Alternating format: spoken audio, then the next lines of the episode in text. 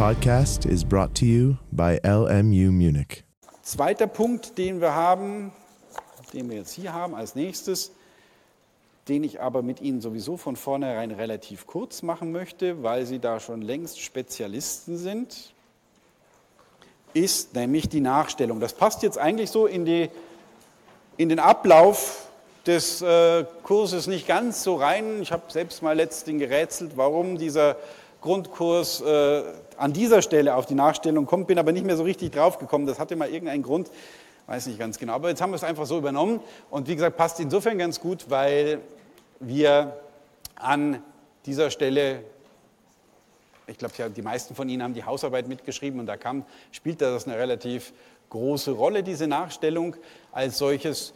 Deswegen können wir das, glaube ich, relativ flott machen. Es ist ein, ein, ein sehr moderner Tatbestand, der sich auch vor kurzem erst 2018 hier, äh, 2017 hier geändert hat, verschärft worden ist. Also das ist, wie gesagt, ein relativ moderner Tatbestand, der eine moderne Kriminalitätsform sich hier vornimmt und sozusagen früher ja nur relativ schwierig bekämpft werden konnte. Also es geht darum, Sie haben ja so einen Beispielsfall in der Hausarbeit gehabt, wenn jemand versucht, einem anderen immer aufzuhören, Kontakt zu suchen unter verschiedensten Formen, die auch in diesem 238 hier genannt sind, sodass er, ja, was eigentlich hier an Rechtsgut einer Person hier beeinträchtigt, was ist das geschützte Rechtsgut bei dem 238? Und das ist auch wieder etwas sehr Modernes, wenn man das äh, so anguckt. Das werden so sehr wenig äh, handhabbare Rechtsgüter was wissen Sie noch? Vielleicht haben Sie damit gearbeitet, was, was bei der Nachstellung so als Rechtsgut genannt wird. Extrem weit. Haben Sie irgendeine Idee? Also, dass mir nicht dauernd jemand hinterher telefoniert, dass nicht jemand auf meine Namen Pizzas bestellt, der bei mir vorbeigebracht werden kann, nicht, dass jemand dauernd auch vor meinem Haus rumsteht und äh, mich beobachtet. Was sind das alles? Das hat was mit dem allgemeinen Persönlichkeitsrecht zu tun, Freiheit der, des, der, der, des allgemeinen der, der Lebensgestaltung, so wird das auch genannt. Das ist letztlich nichts als das allgemeine Persönlichkeitsrecht und damit natürlich ein extrem weiter Tatbestand schon vom Schutzgut her und von der Ausgestaltung des 238 mittlerweile auch ein ganz ähm, weiter Tatbestand, weil wenn wir uns mal angucken, was der voraussetzt, dann haben wir hier ein Delikt und das sehen wir relativ flott und das, ist, das hat sich geändert durch die letzte Rechtsänderung. Das war früher ein Erfolgsdelikt. Da musste also der Erfolg eintreten, dass nämlich eine schwerwiegende Beeinträchtigung der Lebensgestaltung des Opfers tatsächlich eintritt. Und deswegen musste man sozusagen als Opfer so lange warten, bis quasi irgendwann das Leben irgendwie negativ beeinträchtigt worden ist. Und wir haben seit vielen Jahren eine sehr opferfreundliche Rechtsprechung, sowohl im Prozessrecht als auch im materiellen Recht, sodass man sozusagen jetzt dazu gekommen ist und gesagt hat, nein, kein Opfer muss so lange warten, bis sich irgendwelche negativen äh, Erscheinungsformen auf das Leben tatsächlich auswirken, sondern es reicht bereits aus, und das ist das nächste, was modern ist, es reicht bereits aus, dass das Verhalten des Täters so ist, dass es auch nur objektiv dazu geeignet ist, eine solche negative Erscheinung, einen solchen negativen Effekt hervorzurufen. Und diese negativen Effekte, wenn wir uns jetzt die auch nochmal angucken, das sind die in 238 aufgeführten. Ähm, und dann sind wir bei dem nächsten relativ modernen ähm, gesetzgeberischen Dreh und wie gesagt, da wird alles kombiniert. Da heißt also, wer einen Menschen unbefugt nachstellt, indem er beharrlich seine räumliche Nähe aufsucht, unter Verwendung von Telekommunikationsmitteln oder sonstigen Mitteln der Kommunikation oder über Dritte Kontakt zu ihm herzustellen versucht, unter missbräuchlicher Verwendung von dessen personenbezogenen Daten Bestellungen von Waren oder Dienstleistungen für ihn aufgibt oder Dritte veranlasst, mit diesem Kontakt aufzunehmen, ihn mit der Verletzung von Leben, körperlicher Unversehrtheit, Gesundheit oder Freiheit seiner selbst oder einem ihm nahestehenden Person bedroht oder, und jetzt kommt Nummer fünf, eine andere vergleichbare Handlung vornimmt. Also wir haben jetzt im Prinzip fünf verschiedene Varianten, von denen einige relativ leicht zu verstehen sind. Also zum Beispiel die Nummer vier, Verletzung von Leib, äh, Leben, körperlicher Unversehrtheit und sowas bedroht Da haben wir auch andere Tatbestände, die dafür vielleicht in Betracht kommen. Das könnten wir auch lösen, ohne den 238 zu haben. Schwieriger wird schon die räumliche Nähe aufsucht. Da gibt es auch noch so ein kleines Problem. Vielleicht haben Sie auch schon gesehen gehabt bei der Hausarbeit. Muss dann das Opfer den Täter eigentlich wahrnehmen? Oder reicht es so aus, wenn er so ein allgemeines Wissen hat, dass der eigentlich immer da ist? Auch schwierig. Normalerweise wird man sagen müssen, das sind alles so weit gefasste Tatbestandsvarianten, die muss man so eng wie möglich auslegen, damit wir hier nicht eine, in ein vollkommen, äh, vollkommenes Chaos eines Tatbeständes aus, äh, ausufern. Und Sie sehen nämlich, das Ganze wird dadurch noch vervollständigt, dass wir in der Nummer 5 haben, eine andere vergleichbare Handlung vornehmen. Da müssten wir Ihnen jetzt eigentlich sämtliche roten Lampen aufgeben, wenn ein, in einem Gesetz eine Formulierung drinsteht oder was Vergleichbares tut. Ja? In welchem Hinblick müssten da die roten Lampen leuchten? Analogie, Analogie könnte man jetzt vielleicht noch sagen, Analogie ist das, was der, der Richter macht, wenn er ein Gesetz anders anwendet. Wenn aber der Gesetzgeber selber eine solche Formulierung wählt, würde ich nicht auf Analogie gehen, sondern dann würde ich sagen, das ist ein zu unbestimmtes Gesetz, weil da weiß ich doch ganz genau, gar nicht genau. Er sagt zwar ähnlich wie, und wenn er jetzt ganz konkrete vorherige Tathandlungen hätte und ich sage, das muss ganz ähnlich sein wie diese ganz konkrete Tathandlung, dann ließe sich vielleicht nur darüber reden. Aber die Nummer 1 bis 4 sind ja überhaupt nicht so konkret gefasst, dass ich dann noch wüsste, was auch noch eine ähnliche Variante dazu vielleicht noch eine als, als sinnvolle Regelung darstellt. Also wie gesagt, wenn das, was ähnlich ist, eingebracht werden soll und das, was der Bezugspunkt dieser Ähnlichkeit ist, auch sehr weit ist, dann habe ich eine doppelte Unbestimmtheit mit drin und dann wird es natürlich sehr schwierig. So, und jetzt natürlich kommt noch hinzu, und das macht das Ganze noch viel gravierender, dass eben gar kein Erfolg eintreten muss, sondern wir ein potenzielles Gefährdungsdelikt haben. Jetzt wird das nochmal, jetzt haben wir, früher habe ich immer gesagt, bei Gefährdungsdelikten gibt es zwei, die Sie sich merken müssen, ein konkretes und ein abstraktes. Das ist auch das potenzielle Gefährdungsdelikt, lässt sich einer dieser beiden Ebenen zuordnen, wird auch teilweise einer dieser beiden Ebenen zugeordnet. Was macht ein potenzielles Gefährdungsdelikt aus? Ja? Es ist ein abstraktes Gefährdungsdelikt, es ist etwas abstrakt Gefährliches wie hier auch. Ein Verhalten, das eine abstrakte Gefahr schafft, dass es eine solche Beeinträchtigung gibt. Es ist aber ein bisschen mehr, es liegt also deswegen zwischen konkret und abstrakt, aber eindeutig auf der Seite des Abstrakten. Genau, das heißt, diese Tathandlung muss zumindest eine gewisse Möglichkeit, eine Fähigkeit äh, beinhalten, dass dieser Erfolg auch eintritt. Und das ist hier der Fall, dass hier die objektive Eignung der Tathandlung zu schwerwiegender Beeinträchtigung der Lebensgestaltung des Opfers vorliegt. Das ist das, was sozusagen das potenzielle Gefährdungsdelikt ausmacht wird von vielen als einfach eine Variante des abstrakten Gefährdungsdelikts aus angesehen, ähm, kann man aber in dieses potenzielle Gefährdungsdelikt etwas runterbrechen. Aber dadurch sehen Sie, wir haben jetzt fast nichts ganz konkret Handhabbares mehr. Äh, wir haben sehr ungenau beschriebene Tathandlungen, vor allem mit dieser Generalklausel der Nummer 5. Wir haben keinen Erfolg, den wir brauchen, damit auch keine Kausalität für diesen Erfolg. Wir haben nur eine Eignung, die erforderlich ist, von der wir auch natürlich nicht ganz genau wissen, welches Verhalten ist auch wirklich geeignet, hier einen solchen Erfolg herbeizuführen. Und damit haben wir einen ganz, ganz, ganz unbeschränkten Tatbestand. Äh, erklärbar wieder aus großer Opfer äh, Opfersicht, dass man das Opfer äh, schützen wollte vor jeglicher Handlung. Auf der anderen Seite wieder, das hat mit dem klassischen Strafrecht relativ wenig zu tun, wo wir versuchen, eine klare Garantie für Täter auch herauszufinden, dass man genau weiß, was man macht. Aber wann sie eine solche Nachstellung begehen, das ist sehr, sehr schwierig zu beurteilen im Vorfeld und deswegen ein sehr moderner Tatbestand mit großen, großen, großen Fragezeichen aus meiner Sicht. So, schönen guten Morgen. Ein letztes, ein letztes Aufraffen vor einem hoffentlich sehr schönen Wochenende. Ähm, wir haben einige Reste noch zu erledigen vom letzten Mal, allerdings, wie gesagt, das nur ganz kurz.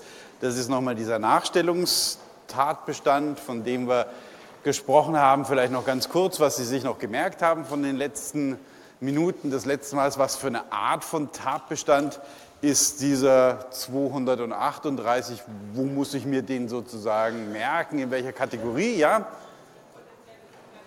Sehr schön, ein potenzielles Gefährdungsdelikt, das merken wir uns einfach mal so als Kategorie, die steht neben den konkreten Gefährdungsdelikten und den abstrakten Gefährdungsdelikten, wird, ist häufig umstritten, ob es wirklich eine eigene Kategorie ist oder ob es nicht einfach eine, eine Sonderform des abstrakten Gefährdungsdeliktes ist, weil der einzige Unterschied zu einem abstrakten Gefährdungsdelikt, das er beinhaltet, dass ein Verhalten unter Strafe gestellt wird, das im Prinzip unabhängig von der Situation gefährlich ist, dass hier noch eine genauere Beschreibung des Verhaltens drin ist, nämlich dass es eine Geeignetheit hat. An dem erkennt man es üblicherweise auch potenziell. ein Verhalten ist geeignet, dass etwas passiert. Und hier haben wir eben auch dieses Eignungsmerkmal bei dieser Nachstellungshandlung, die hier drin steht. Und das Besondere ist, dadurch, dass der Gesetzgeber in der letzten Änderung im letzten Jahr auch den Erfolg rausgestrichen hat, dass wir jetzt also sozusagen nur noch diese Eignung dieses Verhaltens brauchen, um eine Vollendung dieses Delikts zu bekommen. Wir brauchen also keinen Erfolg mehr, es ist ein Handlungsdelikt und deswegen ist das ein sehr, sehr weites und leicht anzunehmendes Delikt. Noch dazu, wie wir beim letzten Mal gesehen haben, durch die sehr weit formulierten ähm, einzelnen Handlungsalternativen, zu denen unter anderem dann auch diese Nummer 5 gehört, die durchaus als problematisch gesehen wird im Hinblick auf das Bestimmtheitsgebot, wo eben auch alle ähnlichen Verhaltensweisen wie Nummer 1 bis 4 erfasst werden. Und 1 bis 4 sind auch schon wiederum nicht sehr klar formuliert, sodass hier eine doppelte Ungenauigkeit reinkommt.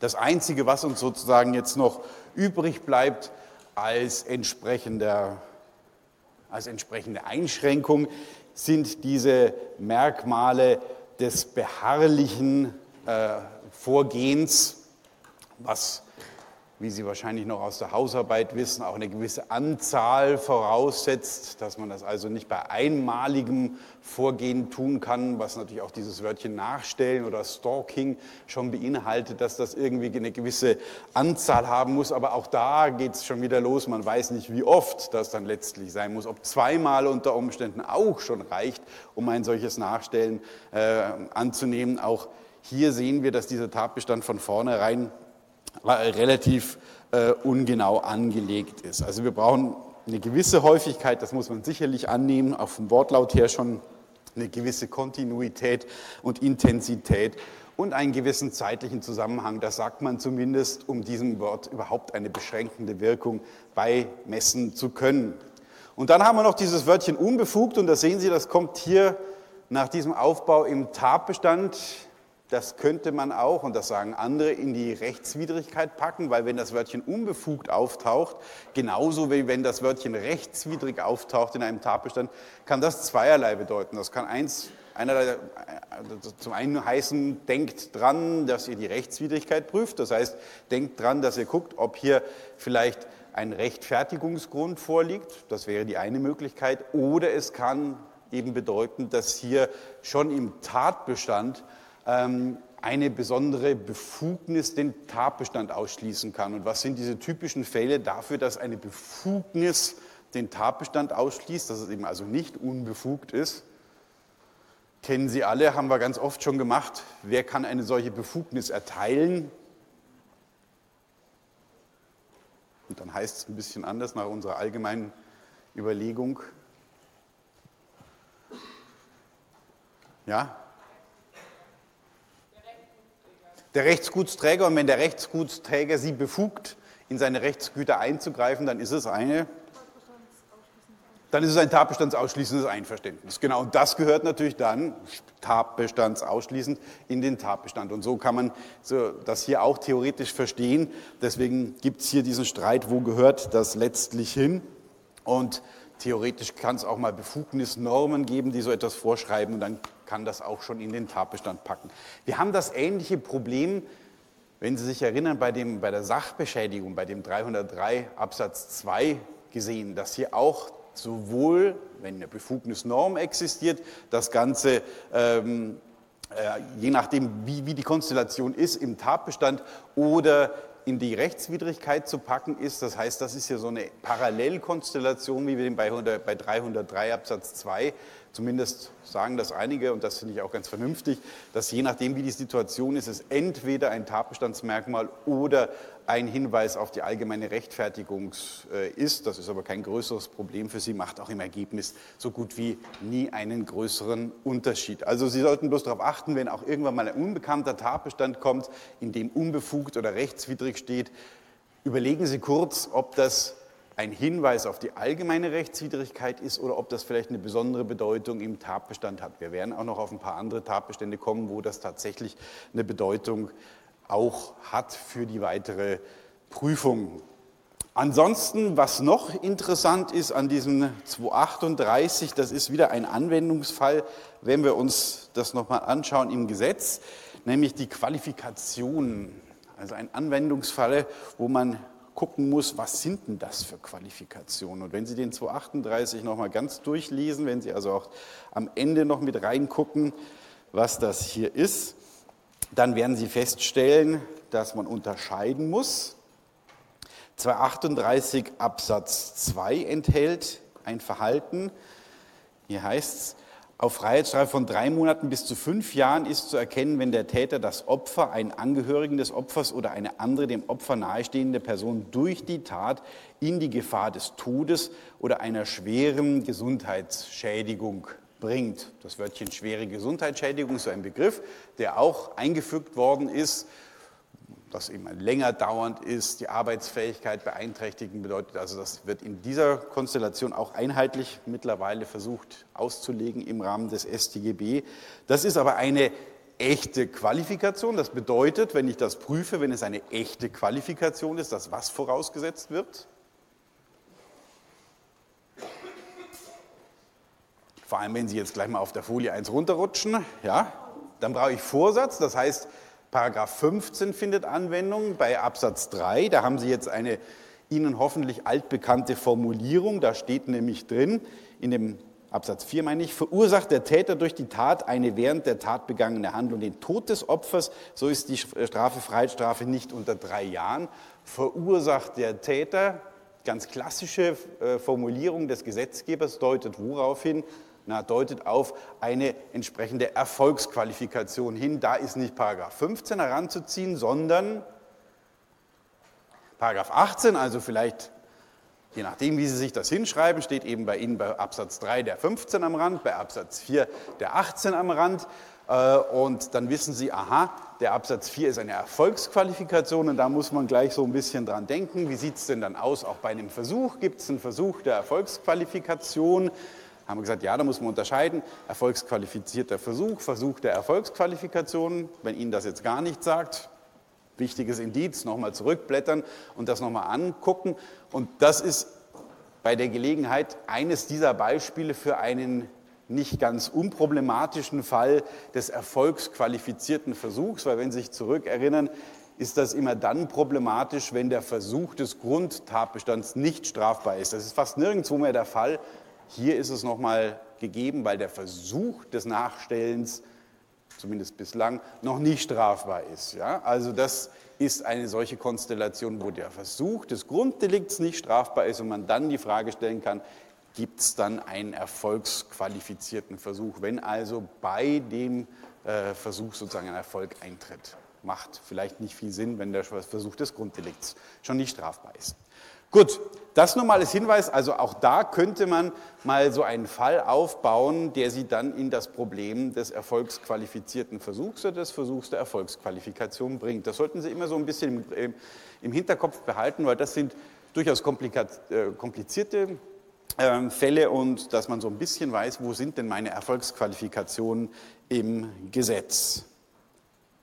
Ja, das ist im Prinzip schon das Wesentliche, was ich sagen wollte. Der Rest steht im Prinzip auch nochmal im Skript zusammengefasst und das andere wissen Sie ohnehin schon längst.